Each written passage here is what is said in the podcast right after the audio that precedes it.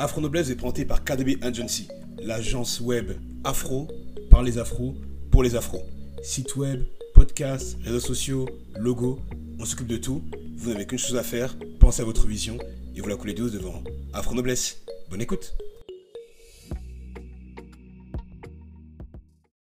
Puisque le propre de l'homme, c'est de vouloir dominer.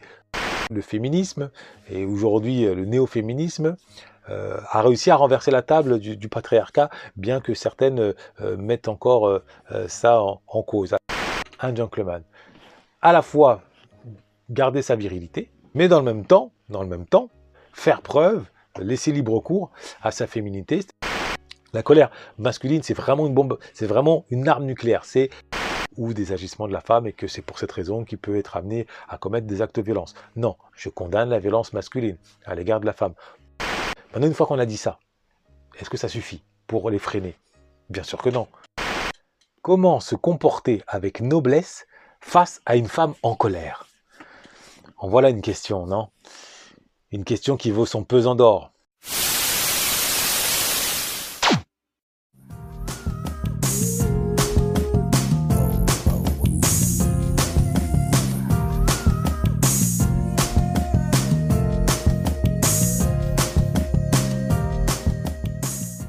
Question qui touche euh, au sujet euh, euh, ô combien épineux des violences conjugales, un sujet qui, qui est une cause nationale en France et qui touche, qui touche l'humanité, tant il est vrai que les violences conjugales font partie de l'humanité depuis que l'homme existe, puisque le propre de l'homme, c'est de vouloir dominer. Euh, testostérone oblige de dominer, de dominer son voisin qu'il ne connaît pas euh, via des conquêtes, euh, de dominer les animaux via la domestication ou de dominer les femmes via la force physique. Donc ça a toujours été le cas. Maintenant, depuis à peu près une 30, quarantaine d'années, cette domination à l'égard de la femme, cette domination physique est remise en cause, et Dieu merci. Et cette remise en cause s'est accélérée, s'est accentuée depuis le mouvement euh, MeToo, le mouvement euh, Balance ton port. Donc, ce sujet-là, on va le traiter aujourd'hui sous l'angle masculin afin de euh, non pas de condamner à mon sens, en tant que philosophe, en tant qu'écrivain, n'a pas grande portée, si ce n'est faire évoluer les choses sur, euh, sur 20, 30 ans. Moi, mon but, c'est d'essayer de faire changer les mentalités de manière concrète. Donc, c'est non pas sous l'angle de la, victime, mais plutôt sous l'angle du bourreau, afin d'essayer de voir s'il n'existe pas des éléments, des clés qui permettraient à des hommes, parce qu'avant d'être des bourreaux, ce sont des hommes, eh de ne pas devenir bourreaux, de ne pas basculer dans la violence. Euh, Surtout quand on sait que dans l'ultra-majorité des cas, cette violence conjugale apparaît, survient dans le cadre d'une dispute. Euh, en d'autres termes, apparaît dans le tourbillon de la colère. Donc, comment se comporter avec noblesse euh, face à une femme en colère, euh, ça revient à demander comment ne pas céder à l'appel de, la violence. Ou comment réussir à dompter ces, démons intérieurs dans l'intimité de l'amour. Mais avant, je dois quand même vous souhaiter la bienvenue. Hein. Bonjour à toutes et à tous, et surtout euh, aux nouveaux arrivants.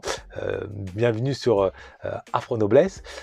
J'espère que vous vous portez beaucoup mieux que les, fans de R. Kelly, le roi du RB et l'empereur des sévices sexuels et Afro Noblesse, hein, euh, la chaîne qui s'est donnée pour euh, mission de permettre à un maximum d'afro euh, d'accéder à la noblesse, autrement dit, d'accéder au bonheur, au vrai, et non pas le bonheur d'Instagram, au vrai bonheur qui se conjugue par la hauteur, qui se conjugue par la beauté, qui se conjugue par le langage soutenu, très loin de la victimisation, très loin de la médiocrité, en ne jurant que par l'excellence. Alors, le sujet d'aujourd'hui, c'est, je le dis, euh, les violences conjugales sous l'angle de l'homme. Comment un homme doit-il se comporter pour ne, justement ne pas céder aux violences conjugales, pour résister euh, face à une femme en colère? Euh, c'est un sujet majeur. maintenant, pour comprendre à quel point il occupe une place centrale, il est, à mon sens, un, impératif de rappeler le contexte civilisationnel qui est le nôtre. D'abord, la première chose, je l'ai dit, c'est que le féminisme, et aujourd'hui euh, le néo-féminisme, a réussi à renverser la table du, du patriarcat. Non, moi je pense que le patriarcat n'existe plus. En réalité, la domination masculine est totalement en déshérence, non pas dans tous les faits, mais comme norme. L'égalité est aujourd'hui la norme. Je trouve que le féminisme a très largement gagné. Bien que certaines euh, mettent encore euh, euh, ça en, en, cause. Tant et si bien que l'on parle de castration euh, de l'homme qui d'une certaine façon est vérifiable. Euh, il suffit de demander aux agents immobiliers, il suffit de demander aux, aux, concessionnaires ou aux caissiers de magasins ils ou elles vont vous confirmer à quel point dans les couples, aujourd'hui, c'est la femme qui, dans bien des cas, euh, décide les achats, euh, décide de, telle ou telle chose. C'est la femme qui, euh, comme on dit, porte euh, le pantalon. Donc ça, donne la, castration, et de l'autre, à l'extrême, on a les violences conjugales. Donc au bout du compte, la question qui se pose, c'est euh, avons-nous là les deux seules options auxquelles l'homme finalement est-il confronté? Devenir, être castré, euh, en accord avec euh, justement ce néo-féminisme qui euh, impose, qui demande aux hommes de devenir des femmes comme les autres, ou alors, ou alors être un, un barbarian, être un taliban, être un bourreau pour la femme. Voilà. Eh bien, moi, j'estime qu'il existe une troisième alternative, à savoir être simplement un gentleman, c'est-à-dire l'entre-deux, un gentleman.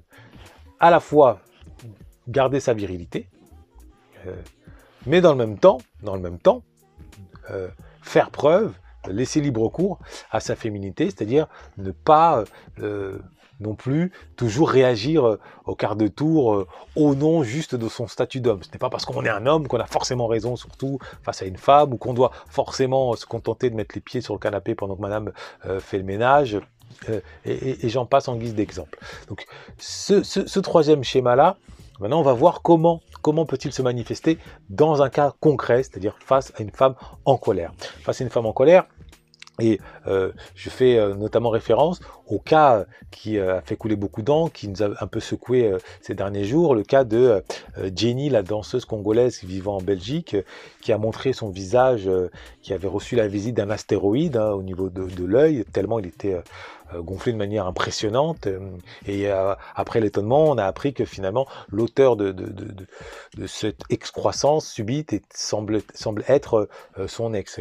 Alors ce dernier s'est fendu d'un live en essayant d'expliquer avec ses mots à lui, avec un discours un peu approximatif, étant peu à l'aise. Hein. Je dis pas que voilà que je voilà que je oui euh, non. Les gens les gens rejoignent le live. Ah, vraiment vraiment je vais appuyer voilà même qu'il y a eu des là je vais appuyer pour voilà non. Clairement moi je ne suis pas de ce pain. Euh, voilà. Je ne l'ai pas frappé. Je ne l'ai pas donné de coup de poing.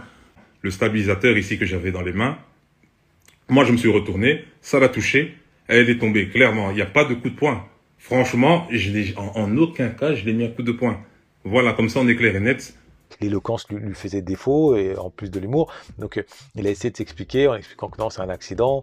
Euh, bon, accident peut-être. Toujours est-il que son ex est venu en mettre une couche en expliquant que cette violence, euh, il en était peut-être pas l'auteur là in situ, mais du moins qu'il en était capable dans la mesure où par le passé, lorsqu'il était avec elle, et il ne s'en était pas privé de la déployer, y compris en présence des membres de la famille, que ce soit des parents, des, des oncles ou leurs propres enfants.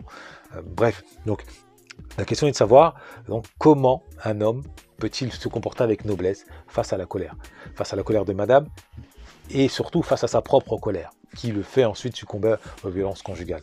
Donc je préviens tout de suite, je ne suis pas en train de manière euh, subreptice de sous-entendre que l'homme euh, est une victime au même titre que la femme. Je ne suis pas en train de dire que la femme est victime de l'homme et que l'homme, d'une certaine façon, il est victime des mauvaises paroles ou des agissements de la femme et que c'est pour cette raison qu'il peut être amené à commettre des actes de violence. Non, je condamne la violence masculine à l'égard de la femme pour une raison simple, c'est une raison non démagogique.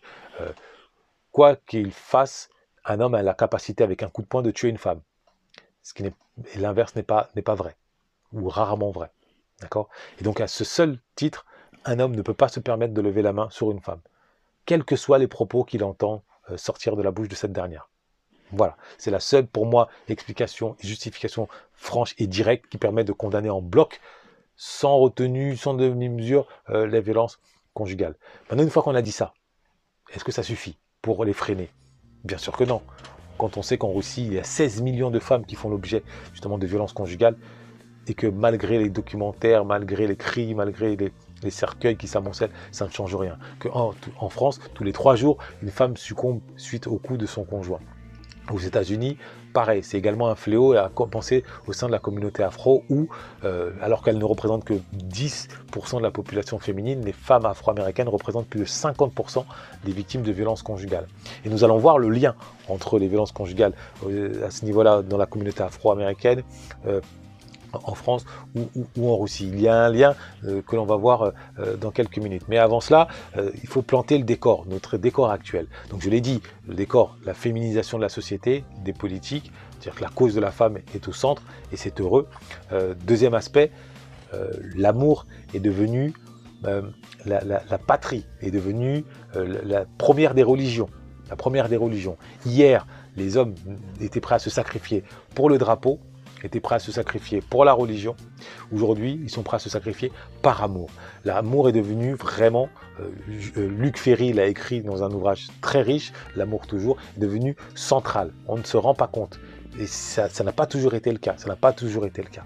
Les crimes passionnels, se tuer par amour, euh, tout faire par amour, les séries, les films qui justement alimentent cette, nouvelle religion, c'est tout récent. Nous sommes vraiment à l'aube d'une nouvelle ère dont on ne mesure pas encore bien euh, la portée. Toujours est-il que euh, dans, l'État, ça nous installe, nous, euh, dans une, sorte de, en tant qu'homme, d'une fragilité émotionnelle. Surtout qu'il n'existe pas d'école pour dompter l'amour. On aime, mais où apprend-on à aimer? L'aimer, c'est un sentiment qu'on ressent, mais comment ensuite euh, justement euh, faire œuvre, avoir. Est-ce qu'il existe un savoir-faire de l'amour? On ne l'apprend pas. Un savoir-faire sexuel, les deux allant de, les deux allant de pair, on ne l'apprend pas. Donc ça c'est le deuxième paramètre du contexte. Et le troisième paramètre, c'est la place de la colère. Nous vivons dans une société euh, où la colère est devenue aussi un slogan. il n'est pas rare qu'on entende des manifestations au nom de la colère. Avait lieu à Paris la manifestation organisée par le collectif Jour de colère. Place des Invalides en début de soirée, le jour de colère se termine.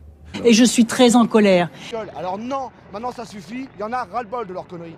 J'ai envie de faire une manifestation contre les manifs. Ouais, je suis en colère, euh, j'ai pas suffisamment d'argent, je suis en colère, euh, euh, j'aime pas les programmes de télévision, je suis en colère, il y a trop de femmes voilées, je suis en colère. Bref, la colère est devenue un mot d'ordre.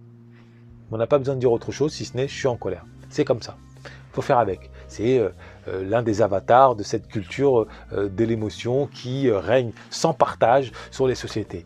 On est passé d'une société de, le siècle des Lumières, le siècle de la raison qui s'est étendu jusqu'au XXe siècle, qui a chuté dans une nuit noire avec les guerres mondiales et, aujourd'hui de ces cendres-là sont nés, est né le siècle de la colère, le siècle de l'émotion, de l'indignation c'est tout, c'est l'état actuel des choses. Bon, donc ça c'est le contexte civilisationnel, le contexte affectif dans lequel nous nous baignons. Dedans, dans ce contexte-là, euh, on va essayer de comprendre d'abord est-ce que la colère s'exprime de la même manière chez l'homme et chez la femme?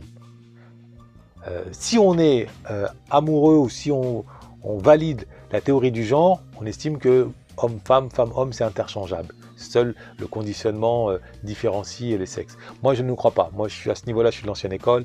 Les hommes ont dix fois plus de testostérone. La musculature n'est pas la même. Le ton n'est pas le même. La manière d'être au monde n'est pas la même. Et par conséquent, y compris dans la colère, ce n'est pas la même. Là où la femme déploie sa colère pour affirmer son autorité, pour se faire entendre, l'homme déploie sa colère pour faire peur, pour être menaçant. Ce n'est absolument pas la même chose. Euh, dans les magasins, on voit bien les mères crier sur les petits, c'est parce que ces derniers ne veulent pas les entendre et qu'avec leur voix aiguë et douce, euh, elles ne se feront pas euh, obéir. Alors que dès qu'elles osent le ton, elles crient un peu. Là, les enfants, plus ou moins, marchent au pas. Les hommes n'ont pas besoin de, cela. C'est pour cette raison que la colère masculine n'est pas comparable avec la colère féminine. il faut quand même le dire. Donc il faut distinguer les deux colères. La colère masculine, c'est vraiment une bombe, c'est vraiment une arme nucléaire, c'est euh, une source de danger et c'est même à ce niveau-là euh, le meilleur outil du diable. C'est le meilleur outil du diable, c'est la colère masculine, pas la colère féminine. La colère masculine, c'est ce qui le fait basculer dans la barbarie, dans le sadisme, dans euh, la soif de sang invétéré. Quand vous voyez les discours d'Hitler, tout est dit. C'est une colère infini qui le transcendait et qui faisait qu'il arrivait à transporter aussi l'ensemble de la population masculine euh, pour euh, ensuite euh, aller commettre ce qu'ils ont commis. Et on observe ça un peu partout. Quand il y a des épurations ethniques, quand il y a des guerres, ça passe d'abord par la colère.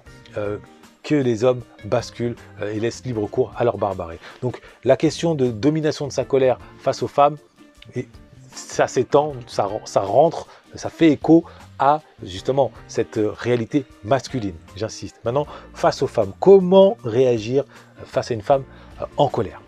Alors, la première des choses, la première des choses, c'est de se rappeler qu'il faut limiter au maximum justement les risques de la colère féminine. Les risques de la... Il faut les limiter. Il faut les limiter. Alors, pour les limiter, il y a plusieurs choses euh, dont on doit avoir conscience. La première, c'est qu'une femme crie plus facilement sur un smicard que sur un patron du CAC 40. C'est évident. Voilà pourquoi, euh, pour éviter qu'une femme vous crie dessus, eh bien, travaillez, euh, allez chercher de l'argent. Euh, la, deuxième chose, c'est qu'une femme crie plus facilement sur un éjaculateur précoce que sur un rococifrédie. C'est la raison pour laquelle il est impératif de ne pas se laisser aller à un égoïsme sexuel dans les moments intimes. Le partage, le souci de l'autre doit être une préoccupation de l'homme et non pas uniquement euh, quelque chose euh, laissé aux autres, aux acteurs porno. Un homme doit avoir le souci de faire, pardonnez-moi l'expression, de faire jouir euh, madame. Sinon, sinon, il va installer au sein d'abord de la chambre et plus largement du couple un tapis de mépris qui va se traduire par des attaques, par des pics au quotidien et par une propension à la colère pour un oui ou pour un non, ça se fera euh, petit à petit, goutte après goutte, l'eau creuse la pierre, comme vous le savez. Donc il y a d'abord ces deux déterminismes-là, financier et sexuel, qui conditionnent justement un climat, un climat de colère. Maintenant, quand cette colère, en dépit de ce climat, surgit, qu'est-ce qui se passe? Comment réagir? Comment un homme peut-il rester noble face à la colère de madame? Alors la première chose, c'est d'abord tout faire, tout faire pour ne jamais hausser le ton. Un couple, ce n'est pas que des, bisous. Un couple, c'est également, parfois des morsures. C'est-à-dire, on ne fait pas qu'être complice, qu'être câlin, que s'embrasser. On, par moment aussi, on s'écorche, on se dispute. Euh, maintenant, il est préférable de se disputer avec un ton qui reste acceptable. Donc l'importance du ton est fondamentale. Dès lors que, dès lors que, je m'adresse aux messieurs, le ton monte, prévenez madame que vous préférez que le ton redescende. Pourquoi? Pourquoi? Pour la simple et bonne raison que lorsque le ton monte, on a tendance à ne plus écouter ce que l'autre dit, mais plutôt à se focaliser sur comment il le dit. ça devient, on sort de ah ce que tu dis euh, c'est faux, ça devient ah pourquoi tu le dis comme ça? ou pourquoi tu me parles comme ça? Et dans le pourquoi tu me parles comme ça, c'est on se positionne comme la victime, on a le complexe de supériorité morale et l'autre bah, par réflexe, euh, par réaction, fait de même, ça devient un dialogue de sourds, on jette la pierre et ça bascule dans la vulgarité, dans les insultes. C'est pour cette raison que le ton doit rester à un certain niveau. Donc vraiment veillez, messieurs, à maintenir un ton acceptable. Euh, maintenant, pour que ce ton puisse être acceptable sur la durée, il est important que s'y ajoute la maîtrise du langage, la maîtrise d'un certain vocabulaire.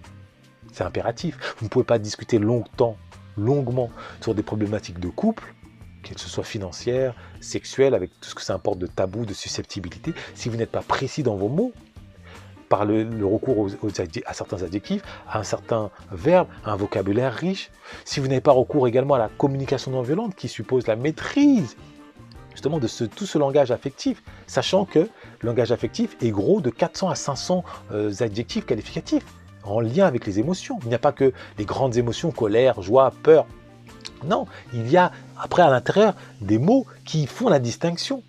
L'ennui, c'est qu'avec 300, 600 mots, quand on est issu de la classe ouvrière ou quand on est issu du ghetto, maîtriser ce langage-là, le langage donc de l'apaisement, le langage de la communication sur un ton agréable, c'est totalement impossible. Autant demander, autant demander euh, à un homme de gravir l'Everest euh, à quatre pattes. C'est impossible.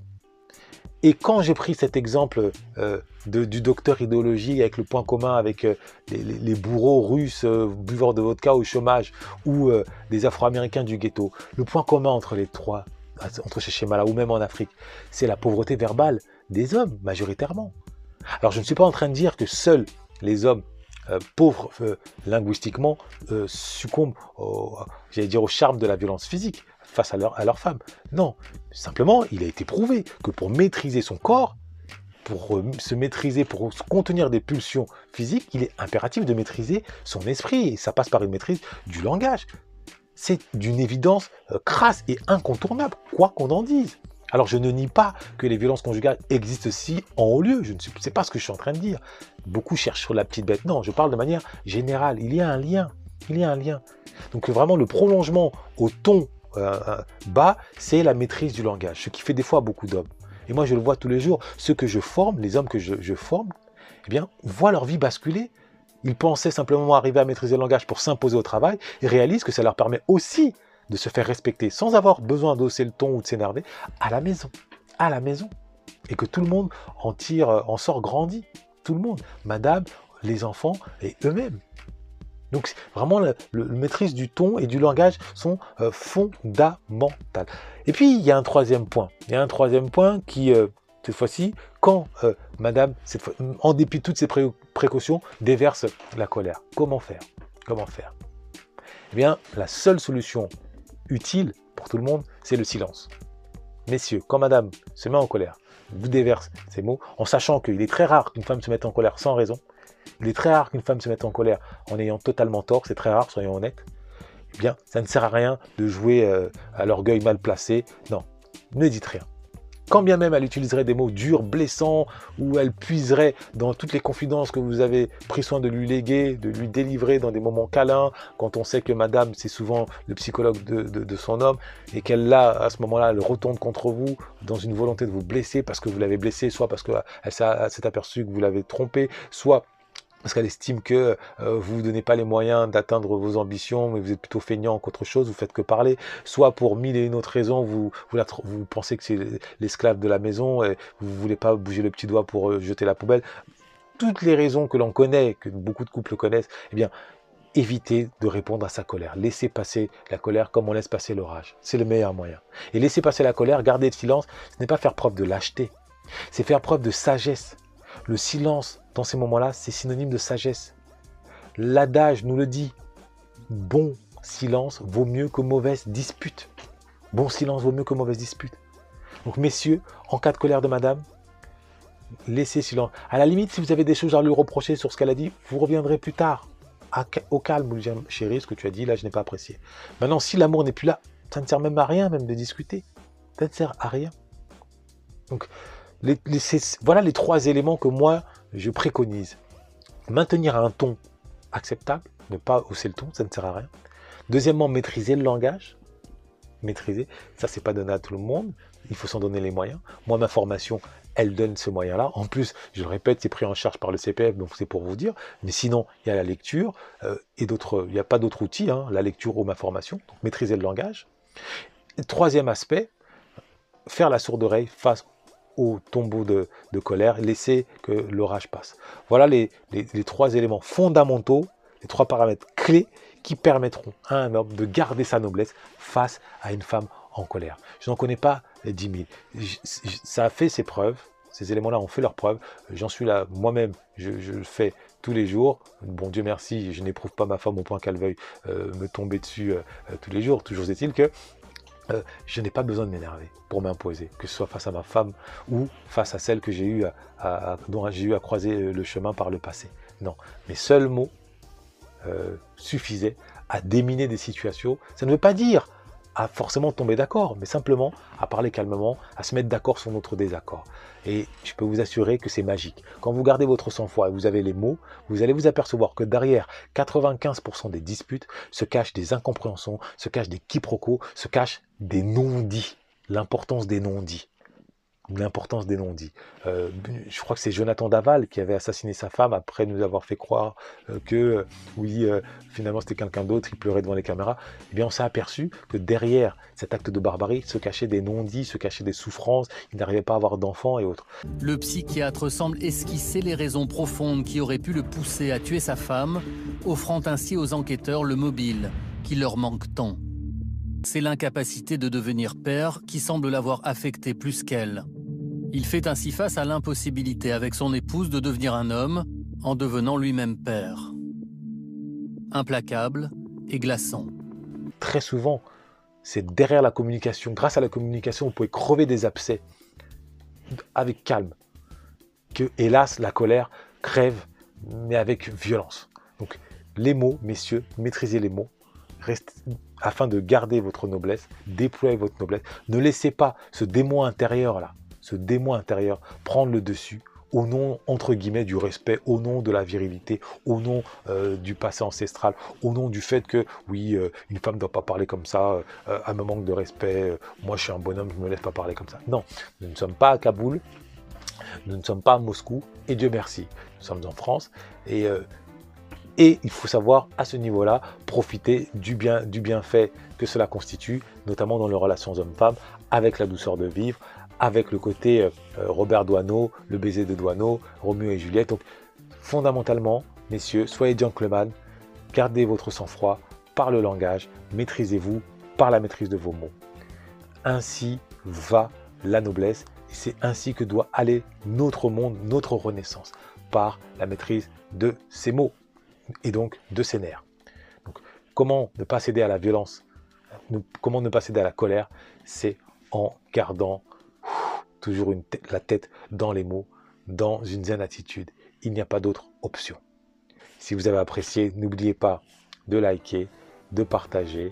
Tout cela constitue mon carburant, ça me pousse à poursuivre dans ma transmission. Pour ceux qui veulent euh, s'offrir mes services, sachant qu'aujourd'hui ils sont pris en charge par l'État. Vous savez ce qu'il vous reste à faire. Il y a deux masterclass qui vont démarrer tantôt, d'autres vont s'ouvrir, donc les places, il y en aura toujours euh, à condition que vous en vous donniez les moyens en termes de, volonté et d'énergie. Êtes-vous prêt à devenir noble? Euh, L'avenir nous le dira. En attendant, prenez soin de vous. Toujours n'oubliez pas, la noblesse un jour, noblesse toujours. Noblesse oblige. Afro Noblesse a été présenté par KDB Agency, l'agence web afro par les afros et pour les afros. Lien en description. À très vite. Noblesse oblige.